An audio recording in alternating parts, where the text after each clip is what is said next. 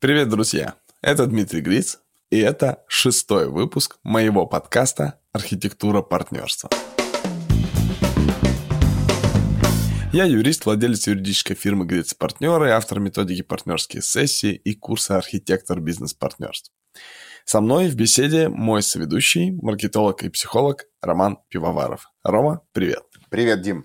Слушай, ну, я думаю, что под занавес нашего первого такого вводного сезона э, из шести э, выпусков подкаста логично поговорить о том, э, как партнерства могут заканчиваться. И вообще, есть ли жизнь у предпринимателей после партнерства, без партнерства и так далее, и так далее. Вот э, давай немножечко об этом. Я помню, ты как-то мне рассказывал, что нередко после партнерской сессии, итогом этой партнерской сессии для а, соучредителей компании или будущих соучредителей компании, которые ты проводишь, вот нередко этим итогом становится то, что партнеры решают, что им там этот совместный бизнес не нужен. Или, наверное, даже так происходит тогда, когда есть существующая компания, ты проводишь для них сессию, и они тоже внутренне определяют, что приходит время э, завершить это партнерство. Это, это так, это бывает. Как это происходит? Расскажи. Ну, на самом деле, я не могу сказать, что это нередко. То есть у меня, у меня, наверное, из почти 100 партнерских сессий, которые я провел, я думаю, что где-то 3-4 партнерские сессии э, закончились тем, что люди не стали делать партнерство. У меня ни разу не было так, чтобы это был действующий бизнес, и они решили распасться. Ну, то есть, если они находятся в глубоком конфликте, то им на самом деле партнерскую сессию проводить нельзя, потому что э, им нужно проводить медиацию как форму урегулирования конфликта, и потом уже, сняв вот это воспаление, уже начать что-то оперировать. Оперировать во время воспаления нельзя, нужно сначала снять это воспаление. Ну, э, проявляется в партнерской сессии это в следующем. Это просто как воронка. Все время все сваливаются в один вопрос. У меня такие были партнеры. Я помню, это был Дальний Восток. И они пришли на партнерскую сессию, а я им объяснил принцип, они говорят, все, да, все понятно, мы начинаем разговаривать, и они сваливаются все все время в один и тот же вопрос. Я понимаю, что там что-то не так, и мы начинаем разбирать эти партнерства, и вдруг, вернее, этот вопрос, и тут выясняется, что, да, у Э, одного из э, трех партнеров к двум остальным есть большая претензия, а у тех, в свою очередь, к нему есть претензия по этому вопросу. Вот этот конфликт. И это уже конфликт, это уже совсем другая история. Да, это конфликт, и конфликт нужно разрешать медиацией, и, ну, я являюсь профессиональным медиатором, поэтому я смог, э, ну, я им объяснил, что нам нужно выйти из этой процедуры и войти в другую, там другая специфика, другие стадии, другой вообще процесс, функции, цели этих стадий и так далее, но это другая другая технология просто. Но э, я смог им помочь, то есть мы заключили медиативное соглашение относительно этого вопроса. Там еще, знаешь, вопрос был, чтобы ты просто понимал уровень. Э, ну, то есть э, ребята очень мощные, но вопрос, э, по которому у них было очень жесткое раздражение и конфликт, внешнее позиционирование. Один из партнеров, э, давая интервью, сказал, что он владелец компании, а не совладелец. И все остальные взбеленились по этому поводу, да? Да, все остальные очень были, ну, так сказать, недоум... в недоумении по этому поводу. Все наши слушатели очень разные по типам личностей, и тип личности по диску Ай, например, сейчас сказали, конечно, это вообще очень жесткий косяк, как так можно было просто высадить э, всех остальных. Другие типы личности, скорее всего, там поспокойнее к этому отнеслись, поэтому мы все по-разному относимся к таким причинам, э, ну и к таким причинам конфликта. Но такое бывает. Ну, в общем, для этих двух э, остальных ребят это было действительно критично важно. Да, и поэтому, если э, возвращаться к тому, как часто распадаются партнерства, то прям единицы партнерств не случились. То есть они пришли в самом начале для того, чтобы вот проверить свои силы э, или какую-то сходимость, и вот они не случились. Считаю ли я, что это нормальное окончание партнерской сессии? Да, считаю. Я не, не подталкиваю к нему, я не являюсь каким-то э, риск я не знаю, анализатором, который, который говорит, я сейчас проверю на прочность ваше партнерство. Нет, это не так, никогда не, э, так не происходит. Я, наоборот, пытаюсь интегрировать и склеивать. Но э, бывает так, что по ходу этой беседы вы понимаете, что ну, ценности или принципы ну, просто настолько сильно расходятся, что вы вряд ли будете вместе.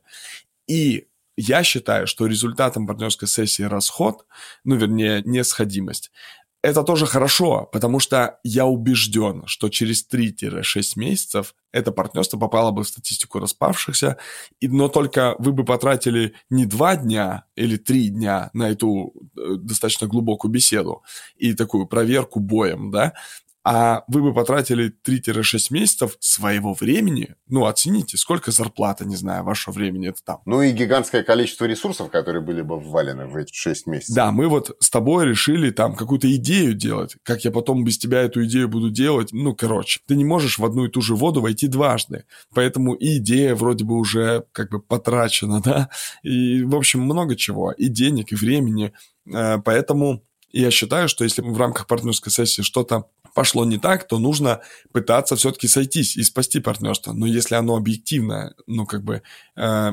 негодно к существованию, и все партнеры это понимают, то не нужно идти как бы по инерции, слушай, ну мы же вроде бы договорились. Да нет, это нормально. Это нормально узнать друг друга получше и понять, что вам не нужно жить вместе. Вполне себе адекватная форма реакции. Если особенно вы не в одностороннем порядке это делаете, не как-то э, громко хлопнув дверью там в драме или в конфликте, а спокойно понимая, что вам не по пути. Это тоже хорошо. Ну и ты знаешь, э, здесь еще про Вообще говоря про партнерство, я как эксперт по партнерству должен заявить, что главное правило партнерства такое. Если ты можешь избежать партнерства, избеги его. Это важный момент. Я не живу иллюзией, что только партнерство – это классная форма ведения бизнеса, а вот в одиночку это плохо. Нет. У каждого свой путь, каждый привык к разному, и поэтому, если ты можешь привлечь вот капиталы человека, ресурсы его, временные, денежные, какие-то другие связи, не взяв его в долю, а, например, наняв его на работу, и ему это окей. Или взяв его консультантом, и ему это окей. Или напросившись к нему в менти, да, чтобы он стал твоим ментором. И это тоже нормально. То есть эти пути нужно на самом деле пройти в своей голове или в беседе с ним для того, чтобы убедиться, что партнерство, ну, оно неизбежно, понимаешь? Вот ты понимаешь, вот тебе нужен этот человек. Ты говоришь, слушай, а можешь на меня работать? Ну, или там, ты не задаешь этот вопрос, потому что, ну, очевидно, нет. Окей, а можно консультантом? Он там такую сумму говорит, у тебя таких нет денег. Ментором он не собирается твоим быть. Ты такой... М". И ты такой, ну, ладно, давай партнером. Ну, э, для начала есть еще два вопроса, которые ты должен сам себе задать. Первый вопрос – это можно ли заменить другим человеком этого человека? Э, который... Тоже его же компетенции, знания. Да, да, ну, с его ресурсами или несколькими людьми, но которые я смогу нанять или взять консультантами, или взять просто советчиками. Можно ли так или нет? Это первый вопрос. И второй вопрос – так ли нужна эта компетенция или так ли нужен этот ресурс для развития бизнеса? Можно ли пересобрать этот бизнес без этой компетенции или ресурса? Вы пытаетесь опять это сделать, если это снова не получается, то тогда вы идете в партнерство, но представь, какой мозговой э, штурм, какую ты деятельность проявил, и насколько ты крепко теперь понимаешь, как сильно тебе нужен этот партнер. Понимаешь? Ты попытался избежать его, и из-за этого осознанность твоего партнерства намного выше, потому что ты отвечаешь на вопрос «почему?» не из-за страха, как делает большинство партнерств, а потому что реально тебе эти ресурсы нужны. Ведь большинство... И нет другого способа их получить. Да, а большинство причин объединения людей в партнерство, к сожалению, это страх. Ну и разные формы его проявления. Когда человек говорит, я никогда в этом медицинский бизнес не делал, вот, э, Рома тоже, но вдвоем мы как-то справимся. Ну, вдвоем бояться легче. Да, бояться, вдвоем бояться легче точно. И, конечно же, э, партнерство не должно лечить страх. Э, психологи должны лечить страх. Ну, или как-то вы сами там. Но не, ну, как бы не партнерство. Потому что это партнерство обречено. Со временем вам перестанет быть страшно, а значит, пропадет мотив партнерства. Ну, мотив объединения этих людей. А если пропал мотив объединения людей, то либо люди чуть терпят и потом, может быть, находят какие-то э, спасительные пути, э, почему им классно вдвоем, либо они расходятся разваливаются. Потому что мотива не было. Э, и поэтому я считаю, что если ты можешь избежать партнерства, избеги его. Если ты сделал все возможное, чтобы избежать, но не получилось, то твое партнерство будет сильно крепче, чем ты просто бы забегал в тот же самый, в ту же самую конфигурацию людей, но не подумал бы об этом. И если так делает каждый, то вообще это идеально. Я думаю, ты знаешь, есть еще такое часто поведение, но во всяком случае я его наблюдал у приличного числа своих клиентов э, в анамнезе, да, что вот там начинали втроем, да, ну, по каким-то причинам. Может, действительно страх был там э, основным э, фактором склеивания этой тройки там, да, втроем, вчетвером. Вот. Но как бы потихонечку какой-то один Карабас-Барабас, да, вот всех э, там либо из этого партнерства выжил, либо они добровольно ушли, либо не добровольно ушли. Но здесь уже истории у всех разные, да, как бы точка зрения же разная на, на эволюцию всегда.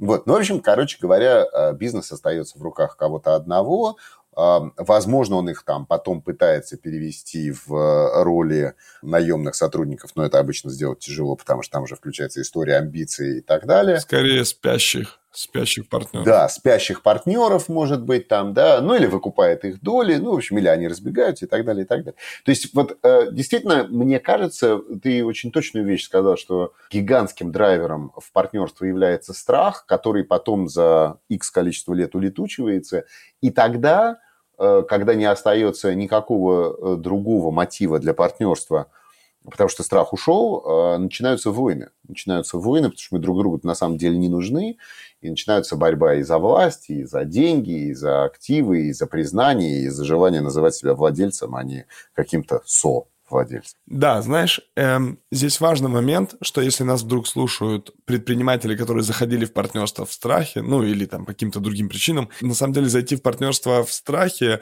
оно звучит и так, я денег привлекал. Ну, денег привлекал, если бы ты настолько был уверен в о своем продукте, то, наверное, там можно было бы займ, кредит, еще что-то. Ну, то есть не всегда деньги привлекаются только через человека, который будет заходить э, в это партнерство. Конечно. Поэтому там тоже есть определенные грани, да? Ну да, или с другой стороны, там, да, он э, деньги давал, э, но он же мог бы в партнерство не входить, как в партнерство, он мог быть просто инвестором. Именно так. Значит, ему было страшно эти деньги дать и не следить за ними. И здесь важная штука, что если вдруг такое есть, то на самом деле это не всегда обречен на провал. Здесь в определенный момент, пока все нормально, нужно срочно начать строить разные траектории профессионального развития.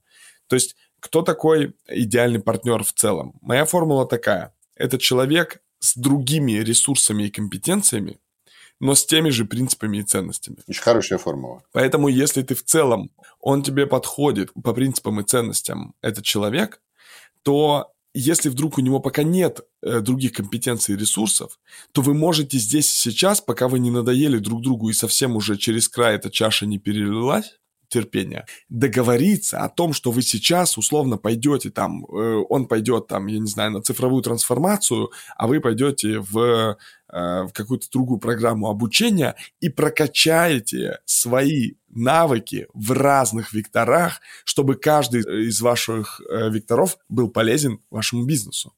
То есть, на самом деле, компетенцию и ресурсы можно приобрести. Просто нужно не доводить до ситуации, когда уже все во всех разочаровались сто тысяч раз, а стараться, э, если даже зашли как бы не по настоящей любви, то в этот момент еще можно поработать над этими отношениями, чтобы они укрепились. То есть я не считаю, что все, э, все партнерства, построенные на неосознанной причине, обязательно должны развалиться. Просто с ними нужно успеть поработать. С ними нужно успеть поработать, и каждый из партнеров должен э, обрести вот эту уникальную пользу, которую он начинает привносить, да, и уникализировать эту пользу. Именно так. Она обязательно должна быть комплементарной, дополняющей, да.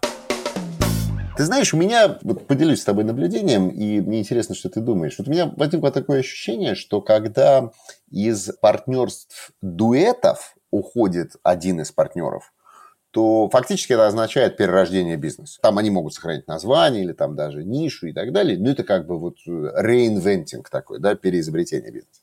А когда партнер уходит не из дуэта, а, например, там из трио или из квартета, да, то это может быть еще и продолжение предыдущего бизнеса просто с потерей. Ну, типа вот отряд заметил потерю бойца, но продолжает в том же формате.